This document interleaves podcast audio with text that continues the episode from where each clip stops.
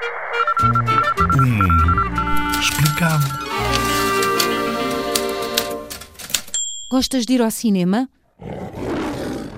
O cinema é a técnica e a arte de fixar e reproduzir imagens em movimento. Já estamos tão familiarizados que às vezes nem pensamos nisso.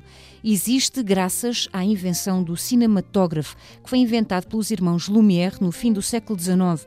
Eram muito curiosos e bastante engenhocas. Em dezembro de 1895, há tantos, tantos anos, na cave de um café, o Grand Café, em Paris, realizaram a primeira exibição pública e paga da arte do cinema. Tratou-se de uma série de 10 filmes, tinham apenas 40 a 50 segundos cada. Um dos filmes que ficou mais conhecido desta série chama-se A Saída dos Operários da Fábrica Lumière. Se procurares na internet, podes encontrar alguns destes primeiros filmes. É muito diferente daquilo a que estás habituado hoje.